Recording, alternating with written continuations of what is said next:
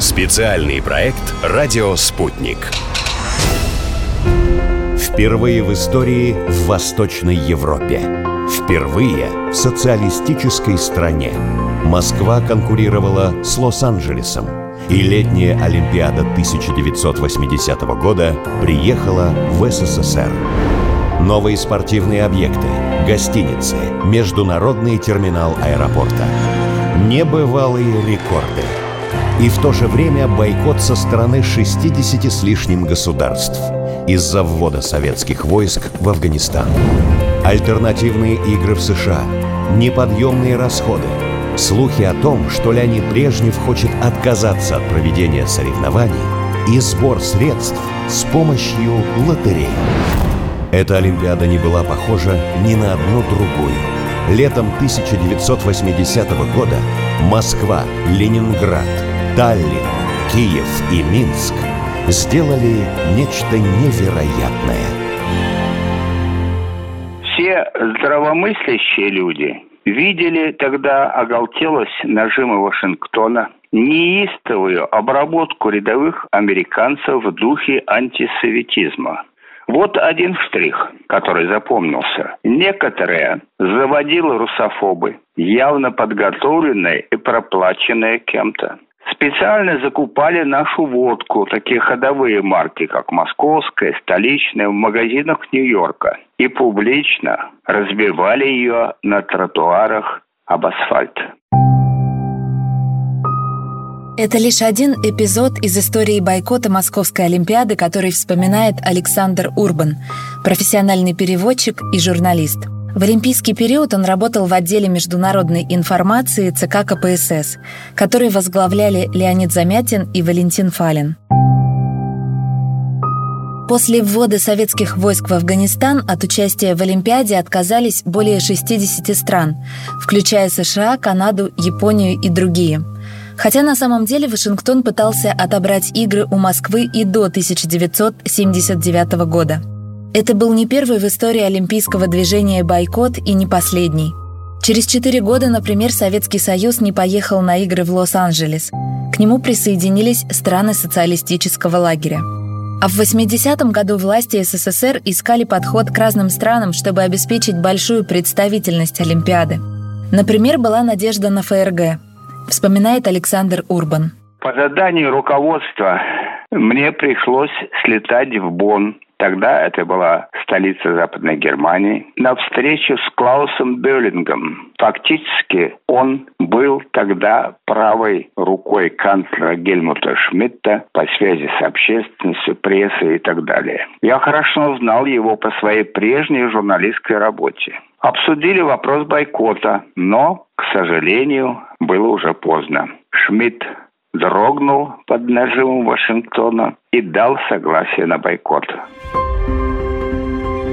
Зато немецкий производитель спортивной одежды и обуви Adidas на бойкот не посмотрел и приехал в Москву. Более того, еще и одел сборную СССР.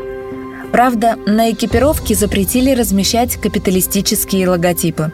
О кроссовках этой фирмы тогда мечтал каждый второй, если не первый модник Советского Союза. Пообщался также с руководством восточного направления фирмы Adidas, фрау Бригиттой Бенклер-Даслер. Она подтвердила, что Adidas обязательно будет представлена в Москве и окажет свою помощь, и что она сама собирается прилететь на Олимпиаду. И она действительно прилетала вместе с братом и матерью. Мне было поручено оказать ей лично переводческие услуги, а на прощание вручил ей для ее тогда тогда еще маленьких сыновей олимпийского мешку. Адидас тогда – это самая престижная фирма в спортивном мире. И мы с ней хорошо активно сотрудничали штаб-квартире фирмы я даже видел комнату, на которой было написано «Москва». Там и решались все вопросы наших связей перед Олимпиадой.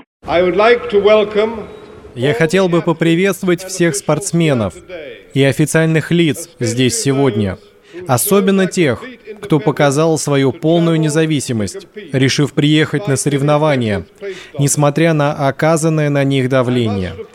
Я должен повторить, Я должен повторить, что эти игры принадлежат Международному Олимпийскому комитету и выделяются исключительно городу, способному организовать их. Так приветствовал участников церемонии открытия президент Международного олимпийского комитета лорд Майкл Киланин. Гостей из-за границы в Москву звали, иначе Олимпиада не стала бы Олимпиадой. Но иностранцы все равно были другими, отличались от советских граждан. А все, что чужое, настораживает. Поэтому спецслужбы контролировали все, что могли.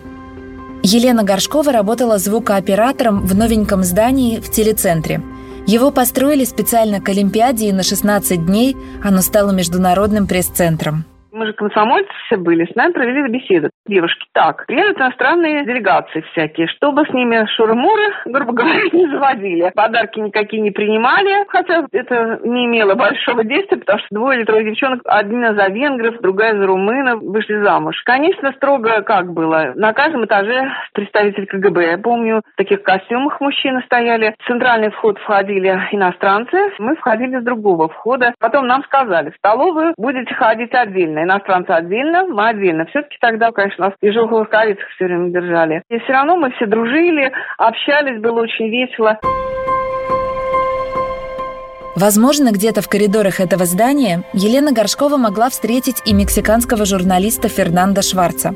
Хотя он больше времени проводил на соревнованиях, вел прямые трансляции для Мексики – то, что 65 стран бойкотировали Олимпийские игры, это было ужасной новостью. Мы уже столкнулись с проблемой 29 стран на Олимпиаде в Монреале в 1976 году, нападением на израильскую делегацию в Мюнхене в 1972 году, приветствием движения Black Power в Мексике в 1968 году. И это было сильным ударом, советское вторжение в Афганистан. Так что Соединенные Штаты со своими союзниками приняли решение бойкотировать контролировать эти игры. Но в конце концов этот бойкот открыл для меня профессиональные двери, потому что медиаконгломерат Телевиса отправил только двух человек – Гильермо Ортега для общей информации и одного для спортивных новостей. Это был я. Мы не собирались вести прямые трансляции, собирались только отправлять новости. И за день до открытия было принято решение транслировать, но уже не могли отправить больше людей, так что мне пришлось часами вести прямые трансляции этих Олимпийских игр, которые стали началом моей карьеры спортивного журналиста. Фернандо Шварц и позже приезжал в Советский Союз. В 1985 году на молодежный чемпионат мира по футболу. Вспоминает, как поразил его своей красотой Ленинград. Но и Москва, с которой он познакомился на пять лет раньше, запомнилась мексиканскому журналисту. Меня все удивляло, потому что это были мои первые Олимпийские игры, и мне было всего 20 лет. И что меня разочаровало, без сомнения, дисквалификация мексиканского легкоатлета Даниэля Баутисты под туннелем, где не было телевизионных камер. Или что мексиканец Карлос Херон не получил золотую медаль, потому что советскому спортсмену Александру Портнову разрешили повторить прыжок в воду после жалоб на оглушительный рев зрителей в бассейне. Во время Олимпийских игр 1980 года в Москве я проживал в отеле «Могба», который находится рядом с рекой и близко к Красной площади. Поэтому логично, что я побывал на Красной площади, увидел Большой театр. Я ходил в советские рестораны, где много общался с официантами, с советскими людьми. Внешне они казались неприступными, но внутри своей крепости были по-настоящему добрыми. И что мне особенно понравилось, переводчики, потому что они помогали нам общаться в Международном центре радио и телевидения. Мой английский в то время был не очень хорошим, но через испанский и язык жестов мы могли понять друг друга. В Москве было лето. Праздник не уходил с улиц города на протяжении всей Олимпиады. Многие иностранцы жили в общежитиях МГУ и выходили гулять на Ленинские горы вместе с советскими гражданами. Что бы ни происходило в большой политике, а все равно было интересно и тем, и другим, какие они, люди с той стороны железного занавеса.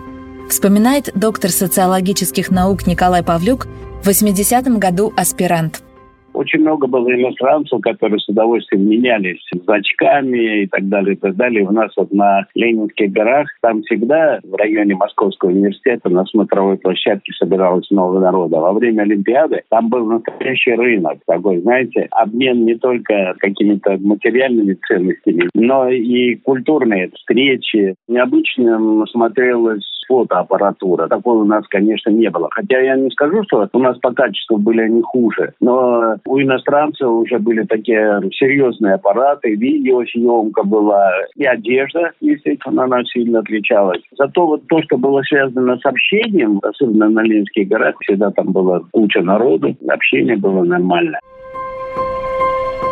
Да, в Советский Союз во время Олимпиады хлынули диковинные заграничные продукты, одежда и обувь. Но иностранцам тоже было что посмотреть. Американка Рэй Стро приехала в Москву, несмотря на бойкот. Ее сын Эндрю Стро рассказал нам в письме о воспоминаниях своей матери. Моя мама говорит, что было много жестких правил, что можно делать, а что нельзя. Поездку организовала компания «Интурист», и был довольно строгий график во время всего путешествия – еще она помнит, что на улицах было много больших черных правительственных лимузинов и классических машин «Лада». Ей очень понравились станции метро в центре Москвы. Ленинград был великолепен, особенно Эрмитаж, как и Красная площадь в Москве. Особенно ей запомнились красные звезды, которые горели ночью на башнях Кремля. Большинство людей ей показались довольно закрытыми, кроме совсем молодых. И хотя вся поездка шла строго по расписанию, гид интуриста нашел время, чтобы отвезти их на блошиный рынок Москвы, где молодые люди пытались обменять у них джинсы и американские сигареты. Важная деталь, как счастливы и рады были жители СССР из-за летней Олимпиады, и как гордились тем, что могут показать свою страну. Моя мама была расстроена из-за бойкота США. Она ходила в московский цирк, и там была довольно интересная еда, которая напоминала корн-дог. Я думаю, это сосиска в тесте. Моя мама из Техаса, и еда ей показалась довольно безвкусной. Она недавно приезжала в Россию, и, конечно, еда тут стала гораздо лучше. Пока в Советском Союзе шла Олимпиада, в США проводили альтернативные игры – Разумеется, страны бойкота не были заинтересованы в том, чтобы их жители следили за происходящим в Москве. Но были такие фанаты, которые находили способ посмотреть запрещенные телетрансляции, рассказывает заместитель директора Государственного архива новейшей истории, автор книги «Большой спорт и большая политика» Михаил Прозуменщиков и развился в Австрии, Италии, Западной Германии так называемый приграничный туризм. Все сдавали жители, которые жили вдоль границы и могли принимать телевизионную трансляцию, тогда с этим тоже было очень сложно, из э, ГДР, из Чехословакии, который показывал, и огромное количество людей, которые просто хотели посмотреть Олимпиаду из западных стран. Они селились вот в этих домиках вдоль границы и смотрели дни напролет. То есть наоборот, в отличие от обычного, уже Запад пытался поставить этот железный занавес, а люди с Запада пытались посмотреть Олимпиаду. Переводчик и журналист Александр Урбан, который работал тогда в ЦК КПСС, считает, что своей цели организаторы Олимпиады добились. Финансами мы, работники аппарата ЦК, не владели, а информацией владели. Знали спорт, знали людей, старались, чтобы Олимпиада прошла на достойном уровне. И она действительно прошла очень хорошо. Точку поставил Олимпийский Мишка.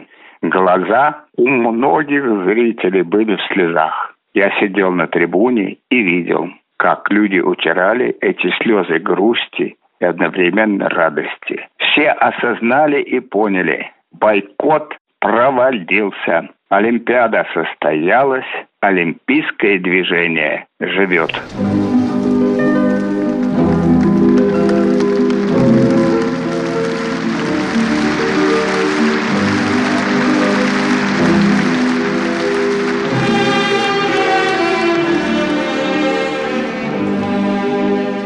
Откуда в Олимпийской деревне появились японские камни, что находилось в подвале главного пресс-центра Олимпиады, какие заведения открыли специально для иностранцев и закрыли сразу после их отъезда, слушайте в следующей части специального проекта. Специальный проект «Радио Спутник».